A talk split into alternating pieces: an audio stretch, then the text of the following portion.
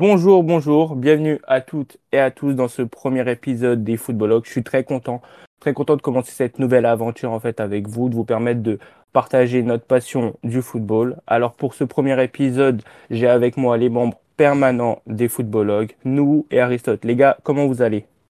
Salut toi, Johan. Très bien, Johan. Ça va? Du coup, je vais vous laisser vous présenter chacun à votre tour pour me dire quelle équipe vous supportez et euh, bah, depuis quand vous avez commencé à suivre le foot et pourquoi? Ok, bah, je vais commencer alors. Bah, moi, c'est Aristote, donc là, qui est en train de parler.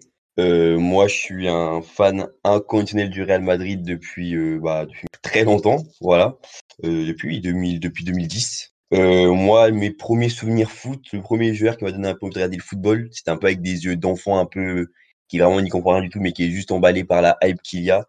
C'était en 2006 avec Zidane en Coupe du Monde.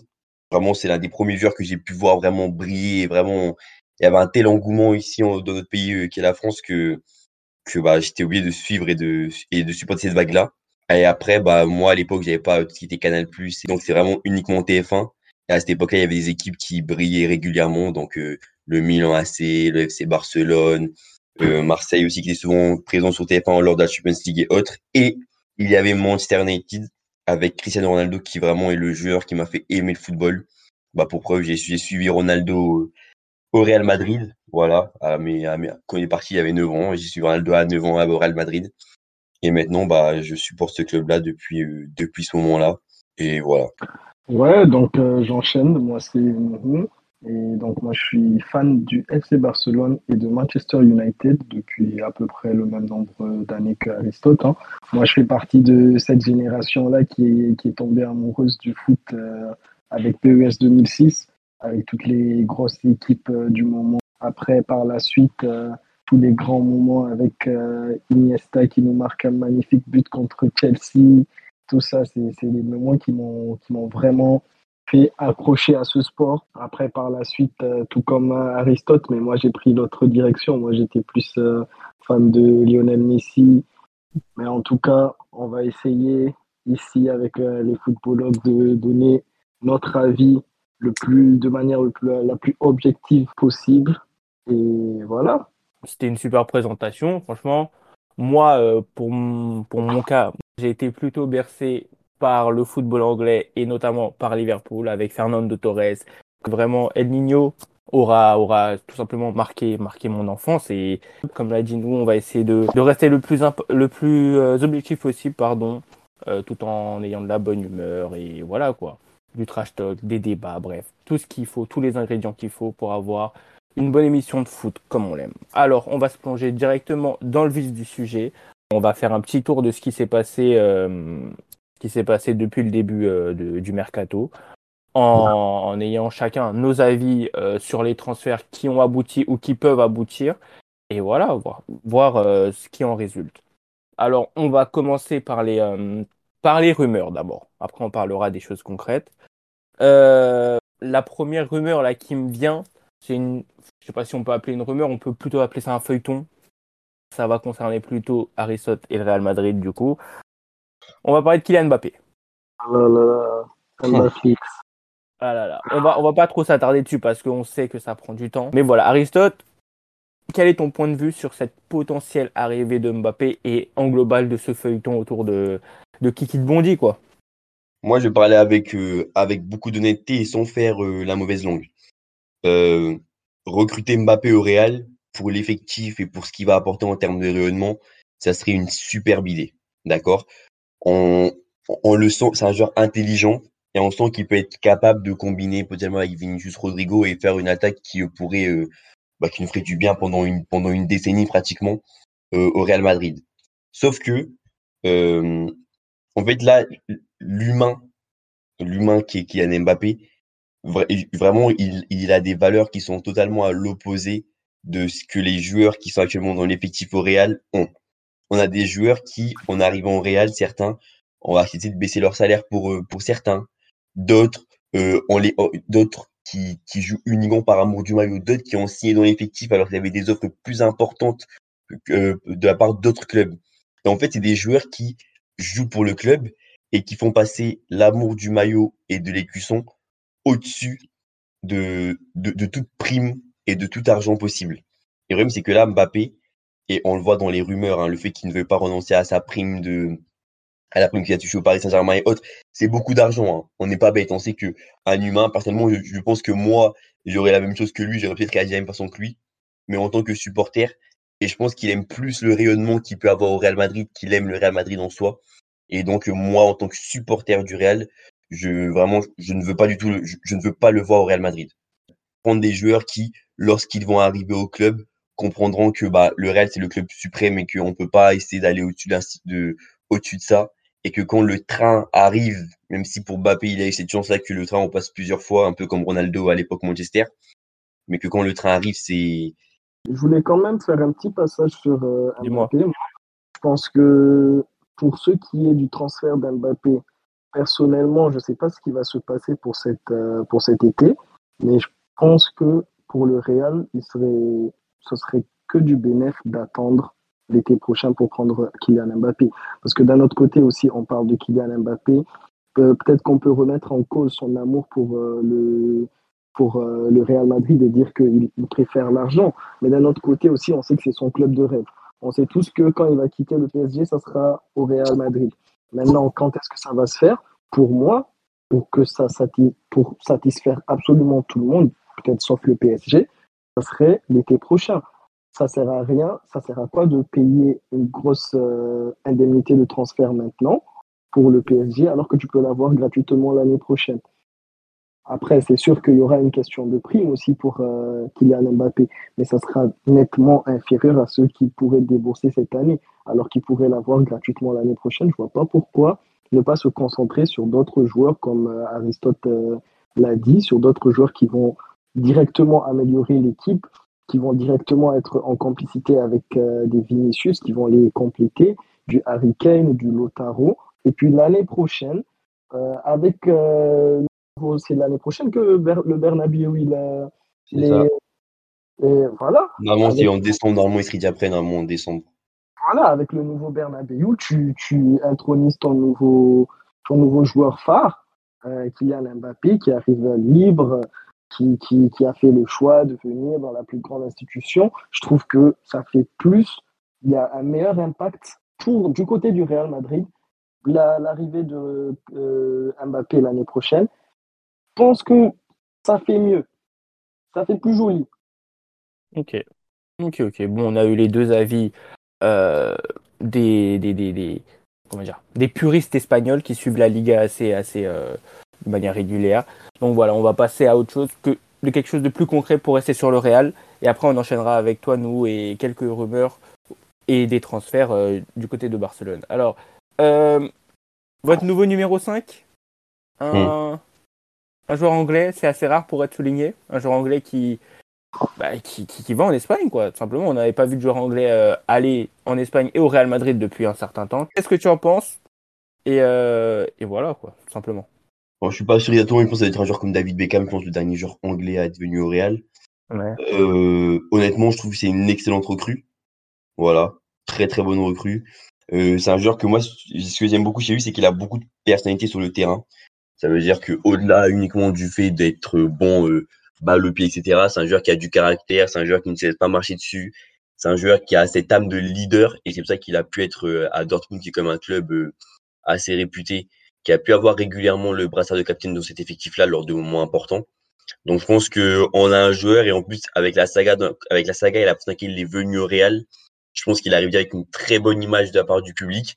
Et comme j'ai pu le dire euh, lors d'une vidéo qu'on a fait sur notre chaîne TikTok, euh, je pense que il a tout ce qu'il faut pour euh, devenir l'un des chouchous et une potentielle idole et icône du Real Madrid dans le futur et peut-être faire en sorte bah, que ce numéro 5, qui a été porté par, euh, par le grand, par le grand Zinedine Zidane, et qui sera peut-être porté par, par le magnifique Bellingham aussi, bah, devient une tradition à Madrid, comme, la, comme a pu l'être le numéro 7 avec euh, Raoul, Ronaldo et maintenant Vinicius Junior.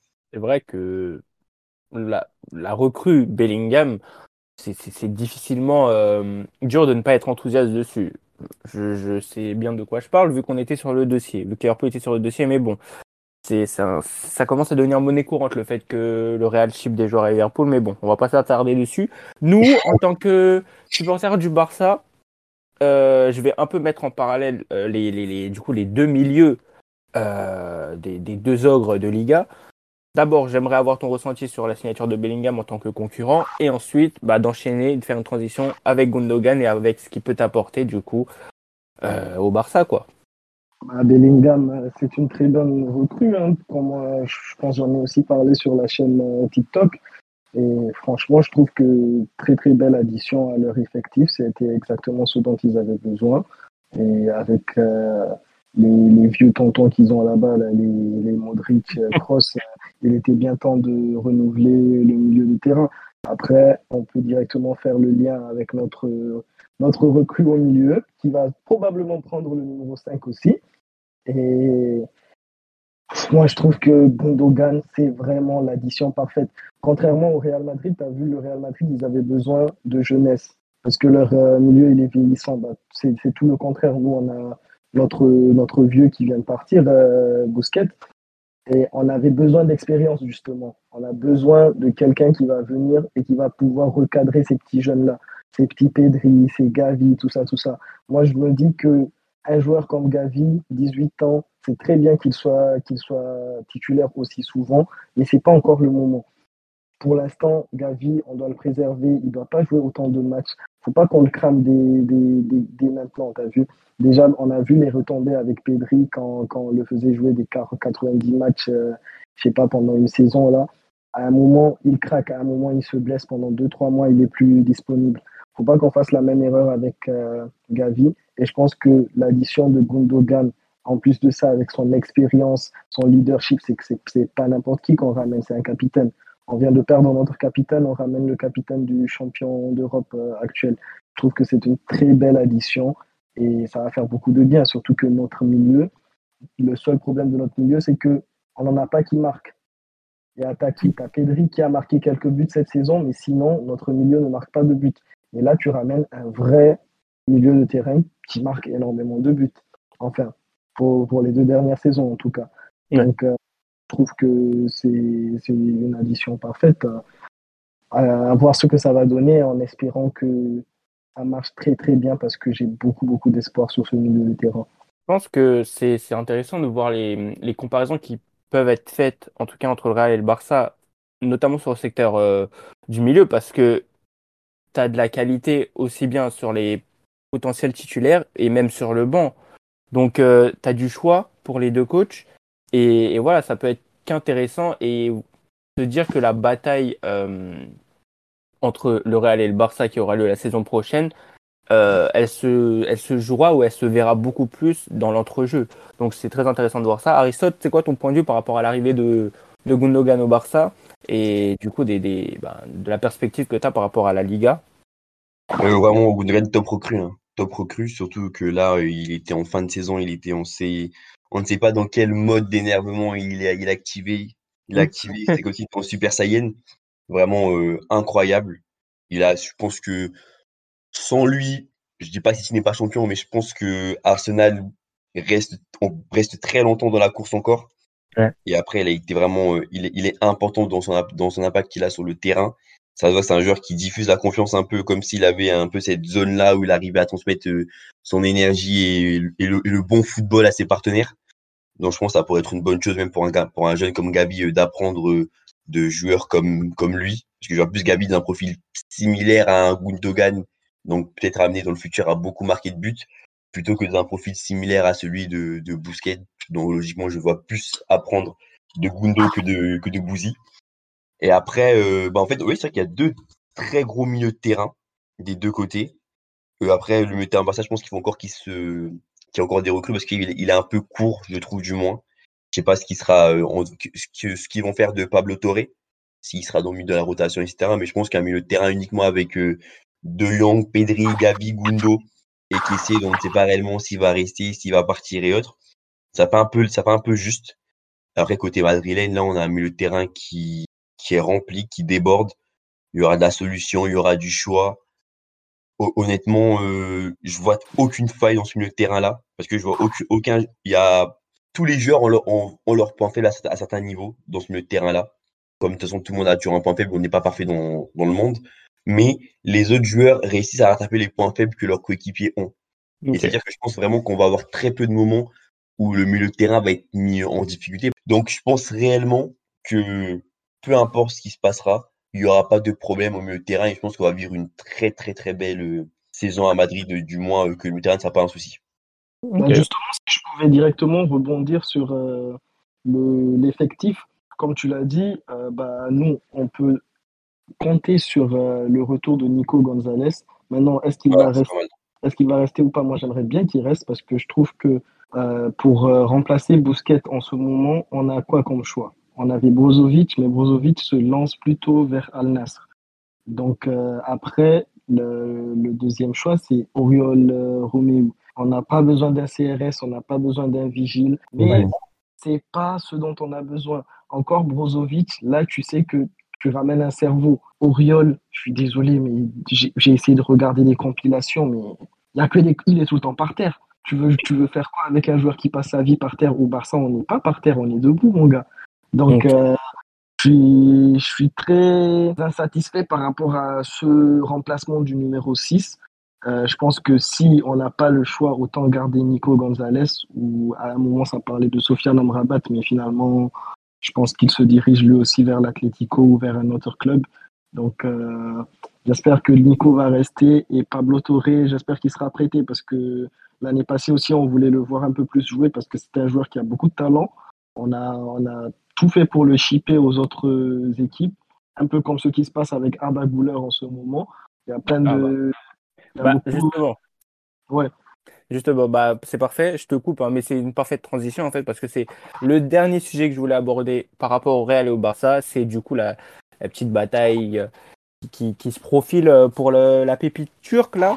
Donc voilà, alors je voulais avoir vos avis euh, sur le joueur. Personnellement, moi je l'ai regardé, j'ai vu quelques highlights, c'est beau, c'est beau, on va pas mentir voilà, il faudra attendre une confirmation, mais après, il est très jeune.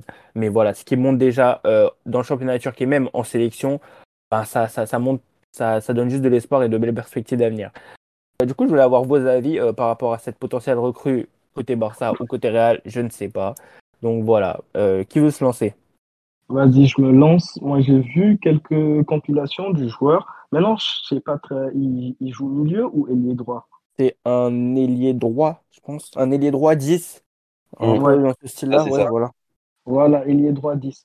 Bah, personnellement, j'ai vu ses, compilations. Franchement, il a du ballon. Il a du ballon, c'est un joueur, tu sais qu'il est intelligent, tu sais qu'il qu'il a de la confiance. Maintenant, où est-ce qu'il va finir? Je ne sais pas, parce que j'ai vu des rumeurs comme quoi c'est l'un des chouchous de, de Déco. Il veut tout faire pour le ramener. Il veut faire ça rapidement parce qu'il y a de la concurrence. Après, j'ai aussi vu d'autres euh, informations côté Real que j'ai pas envie de croire, mais on dirait que le joueur il a une préférence pour le Real Madrid, que c'est un fan du Real Madrid. Après, je sais pas, parce que moi, je, vois que sur son compte Instagram, il poste euh, des photos de Messi. T'es fan du. Fan...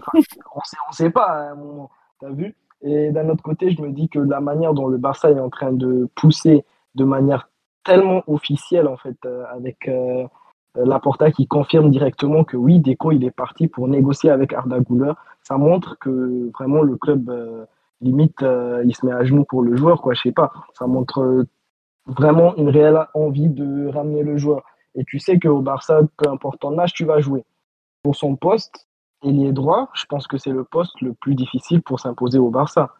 Concurrence avec Rafinha et Dembélé ça va être très très très très chaud en, attendant de voir ce que ça va donner. Mais personnellement, j'aimerais bien voir ce joueur. Je trouve qu'il a du ballon, que euh, ça, peut être une très grande pépite euh, future, en espérant qu'il euh, atteigne ses prédécesseurs les îles. Ah oui. Ah, tu vises loin là, tu compares. Attention, attention à qui tu compares. Et ça me permet bah, du coup de faire attention avec Aristote, qui lui a connu bien sûr le grand Mesut. Et voilà, je veux avoir ton avis sur, sur moi, euh, bah, comme nous le dit, hein, j'ai vu un peu le Barça euh, très insistant. Voilà. Le Barça qui se met un peu à genoux pour un, pour un enfant de 18 ans, mais bon, ça, ils sont habitués à faire ces dernières années. Euh, je, honnêtement, je pense que si le joueur était vraiment très, très emballé à l'idée de rejoindre le Barça, vu le forcing qui est fait par le club actuellement, on aurait déjà, enfin aussi Romano qui nous aurait envoyé sa petite annonce pour dire que c'est que c'est pratiquement officiel ou que ça va ça va vite arriver. Sauf que vraiment la tendance elle a l'air de se diriger plus vers le Real. Le gamin a joué avec Mesut Ozil à c'est l'un de ses idoles aussi, de ce que j'ai pu comprendre. Euh, et euh, il, il, est même prêt en soi à faire un, un passage dans une équipe un peu moins bonne avant d'arriver à Madrid derrière.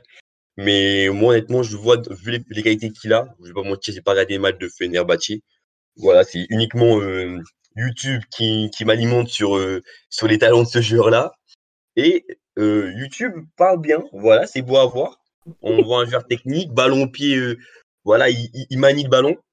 Et si le Real envoie Carlos et Moutragueño jusque là-bas en Turquie pour aller parler avec le gamin pour le faire venir à Madrid et sachant le forcing qu'il y a eu autour de lui, je pense que ça peut être bon et que le joueur, moi j'espère que joueur du moins portera les, les couleurs de Madrid. Ok, bah alors on a fait le tour du côté de l'Espagne. Euh, on va bien sûr parler du championnat qui fait tant parler de lui, voilà, le l'Angleterre, voilà, nos, nos, chers amis anglais qui encore une fois affolent le marché, le marché, le marché des transferts avec des sommes déraisonnables, mais, mais qui ne semblent pas forcément déranger les clubs qui peuvent s'aligner sur des montants exorbitants. Euh, c'est dans les tuyaux, il y avait une bagarre entre les City et euh, Arsenal pour Declan Rice. Alors, Declan Rice, on le connaît maintenant depuis 4 ans. C'est un titulaire indiscutable de West Ham, euh, un titulaire indiscutable aussi de la sélection anglaise. C'est, sa dernière année, enfin il lui reste un an de contrat à West Ham. Il a remporté l'Europa League Conférence euh, cette année. Donc voilà, c'est, un joueur box-to-box, voilà, qui, qui remplit tous les critères que, qu'un milieu euh, demande en première ligue. Donc voilà, on a eu Arsenal et City qui se sont mis sur le dossier et il semblerait que Arsenal soit en, première position pardon, pour, le, bah, pour, le, pour le shipper.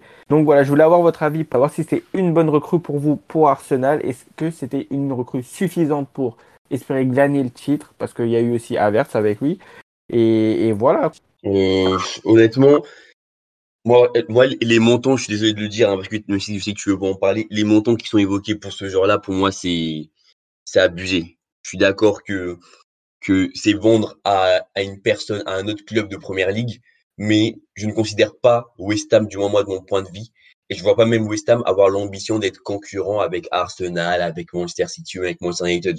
Donc je pense que vraiment mettre un prix aussi exagéré, et quand j'ai entendu qu'ils avaient refusé plus de 100 millions et que parce qu'ils n'appréciaient pas le moyen de paiement.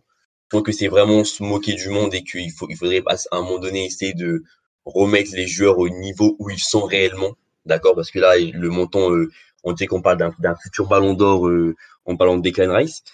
Euh, le joueur est très très bon, comme tu as, bien fait la, le, la description du joueur. Je pense que pour ça, ce sera une, un, une vraie plus-value, comme ça peut peut-être, comme peut l'être Kai Havertz aussi. Après, j'aimerais voir comment Havertz va jouer à Arsenal parce que bon, c'est un truc qui me, j'ai pas trop compris le transfert pour pour le faire jouer à quel endroit, etc. Mais euh, je pense que Declan va être une bonne recrue. Après, euh, je, ne peux pas dissocier le joueur et le montant qu'il coûte. C'est pas lui qui le, c'est pas lui qui pose ce montant-là, mais le montant est un peu exagéré. Je pense que West Ham pourrait laisser filer le joueur pour un peu, pour un peu moins d'argent. Ouais, personnellement, je trouve que bah, le joueur, on le connaît tous. Ce, joueur-là, en première ligue, il n'y a aucune équipe qui refuse Declan Rice. Et bah, tout simplement, bah, le prix, je suis West Ham, tu veux me prendre mon capitaine, je vais faire en sorte de, de tirer le plus d'oseille possible. Euh, maintenant, ce qui leur plaît pas, c'est la structure de paiement. Sinon, je pense que Arsenal est bien parti pour prendre le joueur. Et on sait très bien que Arteta, ça c'est pas depuis aujourd'hui que Arteta veut Rice. Arteta, il a une vision avec Rice. Il sait très bien ce qu'il veut faire avec lui. Il a ramené Havertz pas pour euh, jouer un rôle de neuf euh, comme euh, à Chelsea. Il veut le remettre au milieu de terrain, lui, lui donner une sorte de rôle de numéro 8. Et avec Declan Rice derrière, tu vois que Arteta, il a réellement une vision. Maintenant, City, je ne sais pas ce que Pep il vient foutre ici. Pep, il veut absolument tout. Il veut que le joueur, il est, il est bon. Pep le veut. Mais à un moment, Pep, ça suffit. Tu peux pas avoir tout le monde. Laisse un peu euh, profiter, laisse tout le monde avoir euh, de quoi, de quoi compétir contre toi. Non, lui, dès qu'il entend quelqu'un qui, ouais, tu viens de prendre Kovacic, c'est déjà très bon. Ouais. Tu as Rodri, c'est déjà très bon. Tu veux faire quoi en plus avec Rice Je trouve que c'est de la gourmandise. C'est trop. Là, ça devient un peu. Il se moque du monde un peu, je trouve. City, là, il. Vraiment, c'est c'est incompréhensible. C'est vraiment, vraiment incompréhensible. Mais bon, les clubs État et l'argent. Euh... T'en parleras dans une conférence. Exactement. T'inquiète pas. Euh, on va rester du coup sur, euh, sur les transferts euh, anglais et entre clubs anglais. Il y en a un autre que vous aimez particulièrement, notamment toi, Aristote. un petit joueur là, un petit anglais là, qui vient de signer à Manchester United là pour 60 70 millions d'euros, vainqueur de la Ligue des Champions. Mhm. il y a eu une saison compliquée avec Chelsea, mais bon, ça a été officiel de la part de notre cher Fabrizio Romano. Mason Mount se dirigerait vers le deuxième club de nous, Manchester United. Alors, nous, le principal concerné, je te laisserai la parole après. Aristote, qu'est-ce que tu en penses pour le joueur, pour Monu et, et, voilà, même pour Chelsea qui récupère une somme quand même euh, conséquente alors qu'il était à un an de la fin de son contrat? Mmh. euh, bah, déjà, pour commencer, moi, je, vais commencer par le joueur. Le, le joueur, je pense qu'il y, a quand même un, il y aura quand même un sentiment, un goût d'inachevé pour ce joueur-là. Parce que bah, Mount, c'est le gamin qui, je crois qu'il a fait toutes ses classes avec Chelsea. On a des images de lui euh, tout petit, avec le maillot, avec le maillot des Blues. Il a, il a grandi dans ce club-là. Il a, il a, il a su briller, performer à un moment où c'était un peu, bah, on sait, on sait pas vraiment où Chelsea allait. Voilà, donc la mhm. première où il arrive et euh, où il commence, il, explose un peu avec des, avec un style qui était très similaire à ce qu'on peut voir de Frank Lampard à certains moments. Mm On sera plus loin, personnalité sur le terrain et autres. Il s'est affirmé au fur et à mesure à ce moment-là comme l'un des tauliers de l'équipe et ramène la, Champions League au club.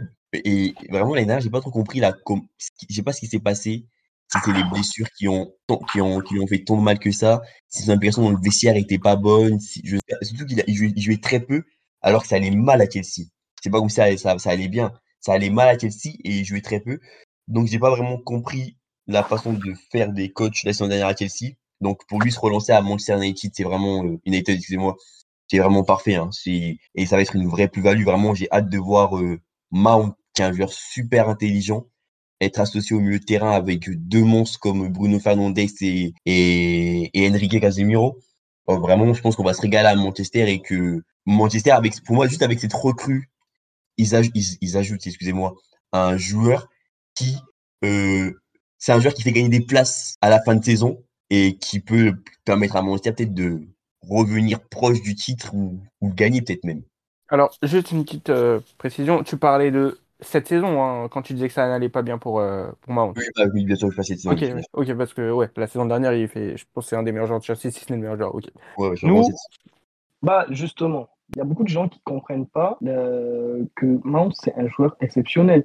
Cette saison, il n'y a rien qui allait à Chelsea je suis désolé, mais il n'y a rien qui allait à Chelsea, que ce soit du coach, le président, les joueurs, personne n'allait bien. Alors comment vous, voulez en tenir rigueur à, à Mason Mount? Mason Mount, moi, c'est un joueur que j'adore. C'est un joueur qu'à un moment, je, quand je regardais Chelsea euh, l'année dernière, je me disais, mais putain, mais ce joueur, tu peux l'amener quasiment au FC Barcelone. C'est un joueur, il, a, il transpire le foot. Ça, c'est un joueur tellement intelligent. Et ça fait, ça fait plaisir de savoir qu'il va venir, surtout à un moment où nous, chez nous, à, Manchester United, on se rend compte que Christian Eriksen n'est plus au même, à ce même niveau. Christian Eriksen, surtout en cette fin de saison, il nous a montré qu'il n'a plus de niveau, il n'a plus le coffre, il a plus. Il a... C'est plus, plus comme avant. Donc là, tu ramènes un Mount l'associer avec euh, Bruno Fernandez, avec Casemiro derrière, ça fait un très très très bon milieu de terrain. Faut pas oublier Mount, rappelez-vous, c'était qui? Mount, c'était un très bon joueur en combinaison avec Casemiro, Bruno, euh, Bruno Mars, wesh. Bruno Fernandez. Ça va faire très très mal.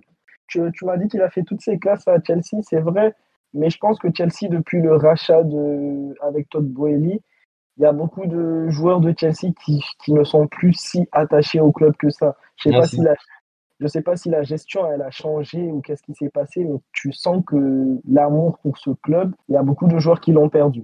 Ben, bien, ça c'est. Voilà, moi je suis fan de Liverpool, je vais mettre quand même quelques réserves sur Mason Mount. Oui, il faut que je fasse le rabat-joie parce que il y a certes beaucoup d'enthousiastes. C'est vrai que voir euh, Bruno Fernandez, Casemiro et Mason Mount sur un terrain, c'est, ça peut être beau à voir jouer, clairement, on va pas mentir. Après, euh, moi, je mettrais une réserve sur l'équilibre qu'il pourrait y avoir au milieu. Mais sinon, au-delà de ça, c'est un super joueur. Clairement, je vous rejoins dessus. Euh, Mason Mount, euh, moi, je me rappelle, j'avais des doutes euh, quand il arrive, que c'est Frank Lampard, c'est la génération avec euh, Tammy Abraham et tout, là. Sous Tuchel, faut pas oublier comment il était bon. Et voilà, ça peut le relancer. Clairement, ça peut le relancer. Mais il faut que je fasse le rabat et que je mette des réserves. Donc, voilà. Je pense qu'on a fait le tour. C'était très cool. Franchement, c'était très cool. On se retrouvera, bien sûr, très régulièrement pour des pour des euh, points actus, points mercato, mais même des, des, des petits sujets comme ça qu'on abordera par rapport à des, des, des, faits, des matchs historiques, des anecdotes, voilà. En tout cas, ça m'a fait très plaisir, les gars. Vous avez un mot à dire pour, euh, bah, pour la fin? Euh, bah, Ça m'a fait plaisir aussi. Bah, franchement, ça m'a fait plaisir. on, a bien, on a bien discuté, c'était sympa et je pense que bah, on se dit à la prochaine fois. Hein. Voilà, en tout cas, c'était tout pour ce premier épisode des Footballogues. Je vous retrouve très bientôt pour les prochains épisodes. Et voilà, d'ici là, portez-vous bien et à bientôt.